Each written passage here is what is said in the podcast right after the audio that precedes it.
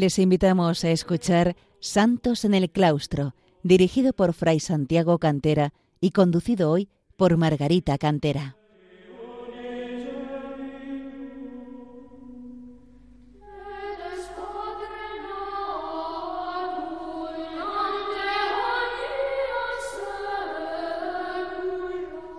Queridos oyentes de Radio María, bienvenidos a este programa Santos en el Claustro, en el que intentamos acercar a los hombres de nuestro tiempo el ejemplo de tantos monjes y monjas que a lo largo de los siglos han alcanzado la perfección cristiana, la santidad, en su vida retirada de oración y sacrificio en el claustro de los monasterios.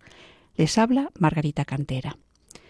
Para iniciar este programa voy a leer un precioso párrafo del Papa Benito XVI sobre el inmenso valor de la vida monástica que nos sirve perfectamente para enmarcar nuestro programa de hoy y de otros días. Las mujeres y los hombres que se retiran para vivir en compañía de Dios, precisamente gracias a esta opción suya, adquieren un gran sentido de compasión por las penas y las debilidades de los demás. Amigas y amigos de Dios disponen de una sabiduría que el mundo, del cual se alejan, no posee, y con amabilidad la comparten con quienes llaman a su puerta. Pienso, por tanto, con admiración y reconocimiento en los monasterios de clausura femeninos y masculinos, que hoy, más que nunca, son oasis de paz y de esperanza, tesoro precioso para toda la Iglesia, especialmente a la hora de recordar el primado de Dios y la importancia de una oración constante e intensa para el camino de fe. En un programa anterior hablé de Santa Hildegarda de Bingen, una de las figuras más atractivas del periodo medieval y que más atención y curiosidad ha suscitado. En esta ocasión, y en el programa siguiente, vamos a contemplar otras figuras femeninas no menos singulares y que han destacado por su consagración monástica en órdenes diversas, benedictina, cisterciense y cartuja, y por dejar escritas sus experiencias místicas, como reflejo de una profunda espiritualidad y de unas vivencias de amor a Dios verdaderamente intensas en los momentos claves de la Edad Media que corresponden a los siglos XII a XIV, dentro de un brillante y al mismo tiempo complicado panorama político y en especial religioso, un momento en el que tampoco fueron extrañas las desviaciones de algunos movimientos religiosos hacia la herejía. Los ejemplos de, estas místicas que vamos a, a ver nos sirven para destacar también el importante papel de las mujeres en la literatura mística y la amplia aceptación que tuvo su obra en la Iglesia, una simple muestra de cómo ésta no marginó a la mujer, sino que al contrario la promocionó. Asimismo, hay que indicar que fuera de las órdenes monásticas también hubo escrituras místicas, unas vinculadas a conventos franciscanos o dominicos, y otras vivían como beguinas, formando comunidades al margen de las instituciones eclesiásticas, con la propia familia o en pequeños grupos, dedicadas a actividades de carácter apostólico y a obras de caridad, en especial atendiendo los hospitales. En alguna ocasión, integrarse en un beguinaje era una etapa inmediata antes de incorporarse a una orden tradicional. La lengua en la que escribieron estas monjas fue, según los casos, el latín, la lengua culta o las diversas lenguas maternas ya consolidadas. Y es frecuente que animándolas a dejar constancias de sus visiones, hay un clérigo que como confesor apoyaba y quizás difundía sus experiencias. También fue frecuente que los textos se acompañaran con imágenes, miniaturas o representaciones de las visiones. Voy a referirme en primer lugar a una monja cisterciense de la actual Bélgica, la beata Beatriz de Nazaret, cuya fiesta se celebra el 29 de agosto. Nació el año 1200 en el seno de una familia acomodada y especialmente piadosa, tanto que su padre también es beato, el beato Bartolomé de Bleschouwer, y también lo son sus tres hermanas y dos hermanos, todos ellos vinculados con la orden cisterciense. Cuando Beatriz tenía siete años falleció su madre, y su padre se volcó más en la vida de piedad, fundando tres monasterios en los que irían ingresando sus hijos. Recibió una cuidada educación, primero junto a unas beguinas y más tarde como blata en el monasterio cisterciense de Florival, donde profesó cuando tenía 16 años. Tras ello fue enviada a otros cenobios de la misma orden, completando su formación intelectual y en la tarea de la copia de libros y el arte de la miniatura, al tiempo que se iniciaba en duras prácticas ascéticas. En la abadía de Ramé conoció a la beata Ida de Nivelles, otra mística de la que no se conservan escritos, pero sí la memoria transmitida por un monje que nos habla de su intimidad permanente con Dios, su devoción a la pasión de nuestro Señor, así como al niño Jesús y a la Eucaristía. Esta amistad de fundamento espiritual las unió durante el tiempo que nuestra beata permaneció en ese monasterio, precisamente el momento en el que tuvo su primera experiencia mística. Nos narra Beatriz que estando en el coro con las demás monjas cantando la salmodia, Meditando estas palabras con gran atención, nos dice, y rumiándolas cuidadosamente, arrebatada en éxtasis, partió de allí. No corporalmente, sino intelectualmente, no con los ojos de la carne, sino con los de la mente, vio la divina y sublime Trinidad, brillando maravillosamente en la belleza de todo su esplendor y en la omnipotencia de su eterna excelencia. Y vio a David con los cantores de la Suprema Jerusalén, alabando con el salterio y la cítara magníficamente la majestad de la divina potencia. Tras recorrer otros monasterios, en 1236 se instaló de manera definitiva en el de Santa María de Nazaret, en Lieja, fundado por su padre, y donde permanecería hasta su muerte en 1269, siendo priora del mismo casi todos estos años. Su cuerpo fue enterrado allí mismo, venerándose sus reliquias, hasta que en el siglo XVI fueron escondidas por temor a su profanación por los calvinistas. Desde entonces permanecen en paradero desconocido. La vida de la Beata fue escrita en latín por un monje poco después de su muerte. Afirma el autor que lo único que hizo él fue traducir un escrito de ella misma, y nos refleja interesantes aspectos de su espiritualidad, como la profunda devoción a la pasión de nuestro Señor, en la que meditaba con tanta frecuencia, que en adelante, afirma, durante cinco años seguidos, tuvo la imagen mental de la pasión de nuestro Señor tan firmemente grabada en su memoria que casi nunca dejaba esta dulce meditación y junto a la contemplación constante del oprobio, burla, flagelación, cruz y muerte sufridas con viril fortaleza en su pasión, recogía el cuidado que ponía en el examen de conciencia para la confesión. Repasaba en su mente, nos dice, con viva memoria, uno por uno, todos sus defectos y faltas cometidas por deleite, consentimiento, pensamiento y obra, juzgándose a sí misma por su bajeza. Cada día presentaba al Señor su corazón humilde y contrito un análisis de conciencia que la llevaba al sincero, dolor de sus pecados e imperfecciones para, tras la confesión, acercarse adecuadamente a la Eucaristía. En la vida de perfección que iba alcanzando se sucedieron ciertas experiencias místicas y visiones que su biógrafo narró con detalle, produciéndose unas veces en sueños y otras en el coro. Un bello ejemplo de la experiencia de la unión mística que vivió. De pronto, cuando el sermón aún no había acabado, nos dice, su espíritu interior comenzó a verse maravillosamente tomado y colmado por el Espíritu Divino. La unión fue tan indisoluble y la conexión tan intensa que su alma, activa en todo su cuerpo, difundió de inmediato esa sensación del abrazo interior por todos los miembros de su cuerpo. Su entera humanidad comenzó a experimentar externamente el poder de esta unión, que en esta visitación su espíritu gustaba interiormente. Y de repente oyó la voz divina dirigiéndose a su alma, y comprendió que el Señor le decía estas palabras en un susurro. Te prometo que nunca nos separaremos uno de otro, sino que permaneceremos unidos, el amor y la fidelidad perpetuamente confirmados entre nosotros. Otra manifestación del amor de Dios hacia nuestra mística fue la transverberación del corazón que experimentó y que narraba de la siguiente manera. Tras permanecer en paz de corazón y dulzura de la mente, al, al irrumpir el canto de la aleluya, el Señor de eterna misericordia atravesó de pronto mi alma con el fuego de su amor, con una lanza ardiente, y con gran fuerza de la embestida me penetró con una espada llameante. Y la voz del Señor alcanzó clamorosa su alma, dándole a conocer por indicios seguros que había sido especialmente escogida entre cuantos habitan en este mundo natural, y que había escrito su nombre con su mano clementísima en el libro de la vida. Así, al igual que la pasión, el divino corazón de nuestro Señor fue traspasado por la lanza, el de su esposa fue de su esposa fiel también sufrió esta herida. De sus escritos espirituales solo nos ha llegado una obra conocida como Siete grados del amor, que solo a principios del siglo XX se atribuyó de forma indudable a su autoría. En ella, además de demostrar su amplia cultura, habla del deseo de Dios que tiene el alma. Su biógrafo describe así esos pasos o grados.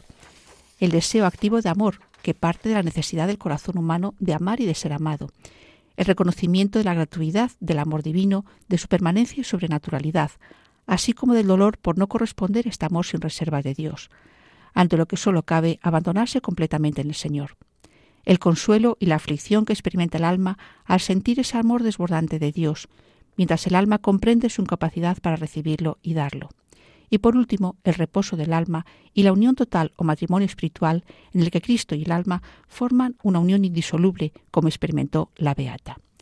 Hacemos un momentito una pausa musical.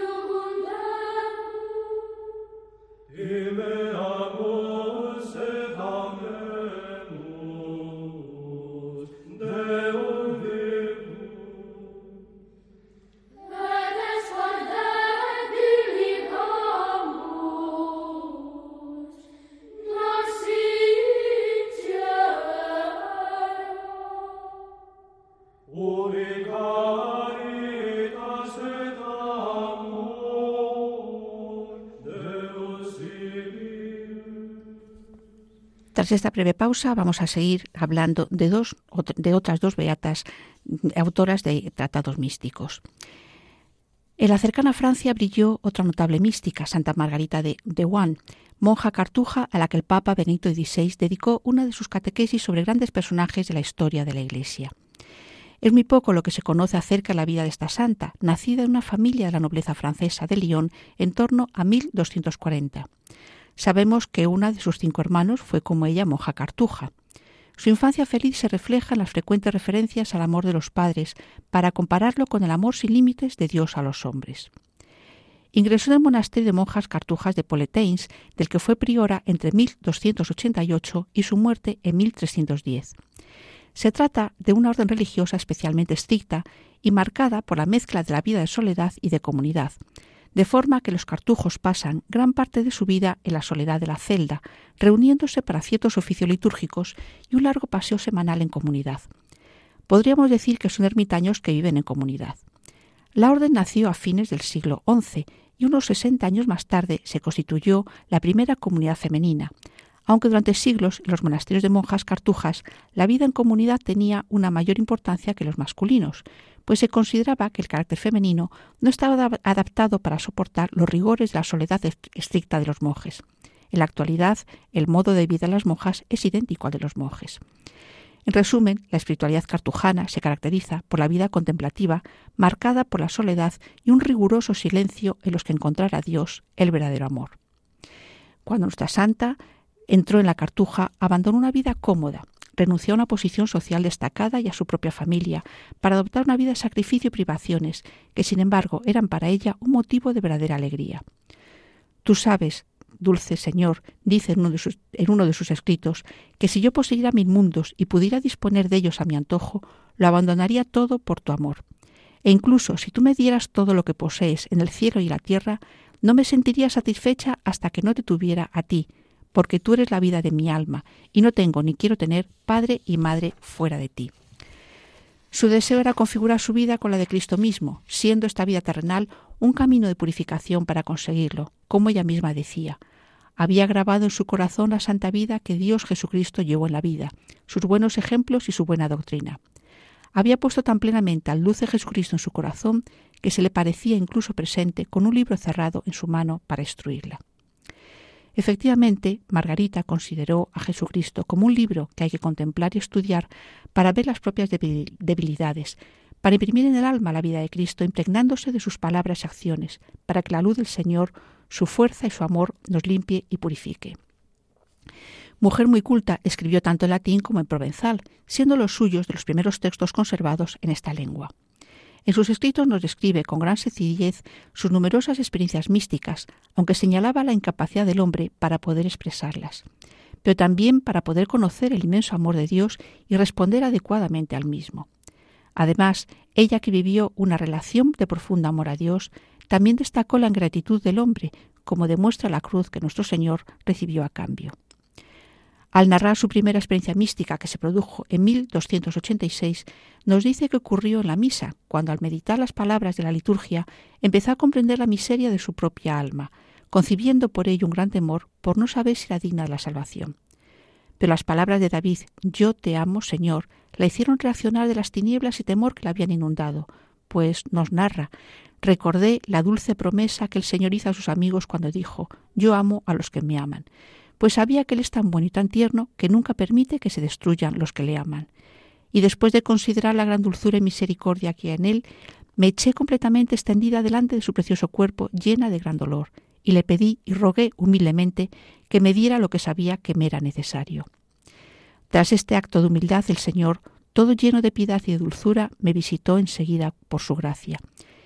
Y esto produjo en ella una total transformación me donó tan gran voluntad de hacer cosas, de hacer bien, que me pareció estar transformada y renovada. Por ello contempló en otra de sus visiones cómo el amor de nuestro Señor nos renueva plenamente, como ocurre con el árbol marchito que florece súbitamente al ser inundado por una gran corriente de agua, la gracia de Jesucristo. Pero el alma, por su parte, también tiene que trabajar para merecer esa gracia, y tiene que bruñir el espejo la conciencia, pues como dice, su superficie debe estar perfectamente pulida y ser pura para obtener el máximo reflejo. A partir de esta revelación divina, el amor de nuestro Señor fue el único motor de su existencia, como ella misma expresa. Dulce Señor, todo lo que hiciste por amor a mí y a todo el género humano me arrastra a amarte, pero el recuerdo de tu sacratísima pasión refuerza todo mi sentimiento de amor a ti. Por eso me parece hermoso y dulce Jesús que he encontrado aquello que tanto deseaba, no amar nada sino a ti, o en ti o por amor a ti. Por ello sentí una especial devoción al contemplar la pasión de nuestro Señor. Tú fuiste puesto en el duro lecho de la cruz, de tal modo que no podías moverte o girarte o agitar tus miembros, como suele hacer un hombre que padece un gran dolor, puesto que te extendieron completamente y te hundieron los clavos, y desgarraron todos tus músculos y tus venas. Pero todos estos dolores todavía no te bastaban, hasta el punto de que quisiste que te traspasaran el costado con la lanza de un modo tan cruel que tu manso cuerpo quedó completamente surcado y torturado, y tu preciosa sangre botaba con tanta violencia que formaba un largo reguero, casi como si fuera un gran arroyo. Dulce Jesucristo, nos amaste tanto que debido al celo que teníais, que tenías por las, nuestras almas, perdiste toda tu belleza, que era tanta que el corazón humano no puede pensarla. Pero Margarita de Wuhan no sólo contemplaba a Cristo sufriente, sino que ello la llevaba a mirar y acompañar a su madre. No hay que asombrarse, nos dice, de que la espada que te desgarró el cuerpo haya penetrado en el corazón de tu gloriosa madre, que tanto amaba sostenerte, puesto que tu amor fue superior a todos los demás amores. Pero la santa nos indica que la contemplación de la pasión no debe quedarse ahí, sino que debe conducirnos a prepararnos para la muerte a través de tres imágenes en las que, por desgracia, pensamos muy poco los católicos de hoy en día, el juicio final, el infierno y el paraíso. Para finalizar este programa me voy a referir a una inglesa, reclusa junto al monasterio de monjas benedictinas de Carrow, en la entonces importante ciudad de Norwich, que acompaña su nombre, Santa Juliana de Norwich, a la que también dedicó una catequesis el Papa Benedicto XVI. Esta santa vivió en un momento de profunda crisis de la Europa medieval, la segunda mitad del siglo XIV, duramente golpeada por la peste y por la conocida como Guerra de los Cien Años, entre Francia e Inglaterra. Catástrofes a las que se añadió otro motivo de fuerte turbación, en este caso espiritual, el conocido como cisma de Occidente y la división de la cristiandad europea en la obediencia a dos papas, uno residente en Roma y otro en la francesa ciudad de Aviñón. Santa Juliana falleció el año 1416, o quizás cerca de 1430, la fecha no es segura, momento en que esta división de la Iglesia acababa de ser superada. Sin embargo, en medio de ese negro panorama que, ella vivió, esta santa nos transmitió un mensaje de profunda esperanza cristiana. Nos cuenta que sus experiencias místicas empezaron cuando tenía unos 30 años y sufrió una gravísima enfermedad que la puso al borde de la muerte. Como contaba ella misma, Dios me envió una enfermedad corporal en la que estuve durante tres días y tres noches. La tercera noche recibí los ritos de la Santa Iglesia, pues no esperaba vivir hasta el día siguiente. En ese momento, al mirar el crucifijo que le mostraba el sacerdote que le administró la unción, nos cuenta, mi vista comenzó a nublarse, todo a mi alrededor se oscureció, como si se hubiera hecho la noche, pero una luz caía sobre el crucifijo, sin saber de dónde, todo lo que estaba alrededor de la cruz era feo y me, aterrorizaba, como si estuviera ocupado por una multitud de demonios. Tras ello, y pese a todos los pronósticos, recuperó la salud y continuó recibiendo otras visiones que la movieron a la vida de penitencia en la reclusión que he señalado antes. Un alejamiento del mundo que, como he dicho al hablar de otras reclusas, no la apartó de la sociedad, pues su celda fue lugar de visita de numerosas personas que buscaban su consejo y le solicitaban oración. El significado de estas experiencias le fue revelado por el mismo Jesucristo años más tarde. Nos cuenta ella que le, dijo Jesucristo, ¿querrías saber qué quiso decir tu Señor y conocer el sentido de esta revelación? Sábelo bien, amor es lo que él quería. ¿Quién te lo revela? El amor. ¿Por qué te lo revela? Por amor.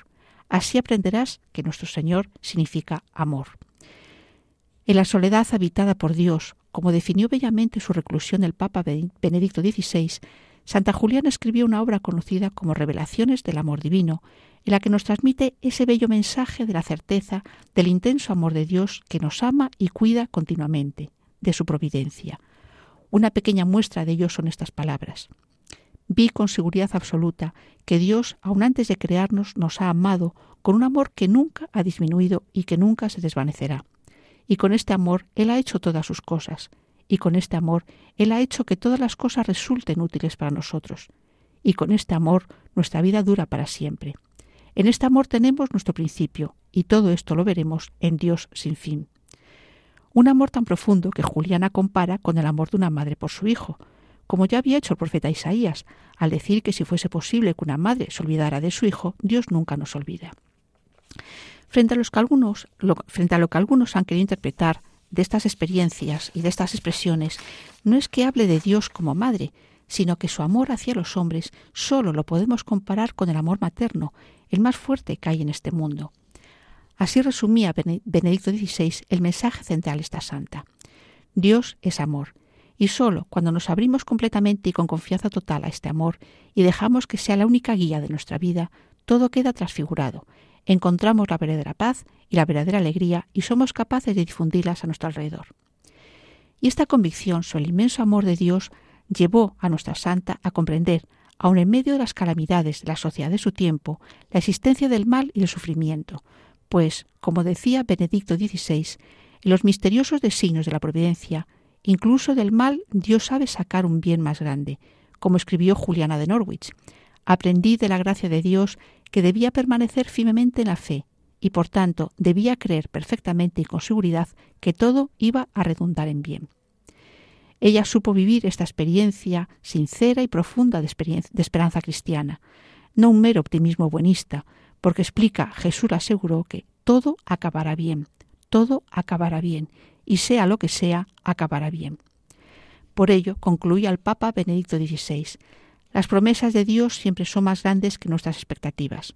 Si entregamos a Dios, a su inmenso amor, los deseos más puros y más profundos de nuestro corazón, nunca quedaremos defraudados. Y todo será bien, todo será para bien. Este es el mensaje final que Juliana de Norwich nos transmite y que también yo os propongo hoy. Con esta bella exhortación a confiar en la providencia divina, me despido indicando que en un programa próximo continuaré hablando de místicas de la Edad Media, centrándome en un notable cenobio alemán, el Egelfta, donde brilló, entre otras, Santa Gertrudis la Grande. Les recuerdo que pueden oír este programa de nuevo en el podcast, así como ponerse en contacto con nosotros en el correo electrónico santosnelclaustro@radiomaria.es. santosnelclaustro@radiomaria.es.